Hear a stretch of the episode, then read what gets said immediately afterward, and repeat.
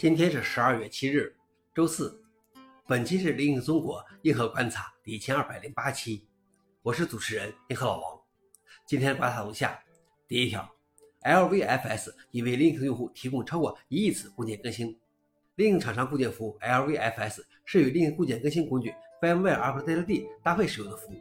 目前该服务已经提供了超过一亿次固件更新，而大约一年半前，LVFS 的下载次数为五千二百万次。Firmware Update LVFS 使得 Linux 下更新大量系统固件和设备外设固件变得异常简单。在广泛支持 LVFS 之前，Linux 用户更新设备固件往往是一件令人生畏的苦差事。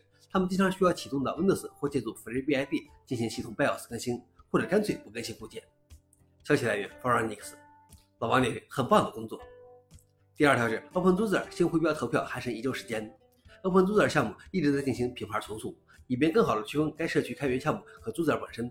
目前，OpenZoozer 项目正在进行徽标设计大赛，调查投票只剩下不到一周时间。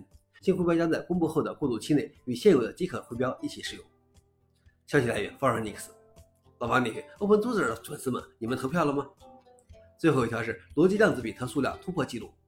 量子计算机能完成多复杂计算，取决于它所包含的量子比特数量。最近，IBM 和 Anthem Computer 公司推出了拥有一千多个量子比特的设备。几乎是以前最大量子计算机的三倍，但这并没有立即带来计算能力的大幅提升，因为更大的量子计算机往往也会出现更多的错误。逻辑量子比特是通过量子纠缠相互连接的量子比特组，与标准量子比特不同，逻辑量子比特能够更好的进行计算而不受错误的影响。波士顿量子计算初创公司 Qualia 专注于增加逻辑量子比特的数量，研究人员现在能够一次制作多达四十八个逻辑量子比特，这比之前创造的逻辑量子比特数量多出了十倍以上。消息来源：New Scientist。老王点评：虽然现在 AI 很火，但是一旦量子计算突破，那带来的颠覆性更大。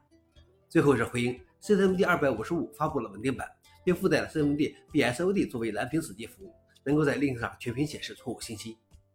以上就是今天的硬核观察。想了解视频的详情，请访问随附链接。谢谢大家，我们明天见。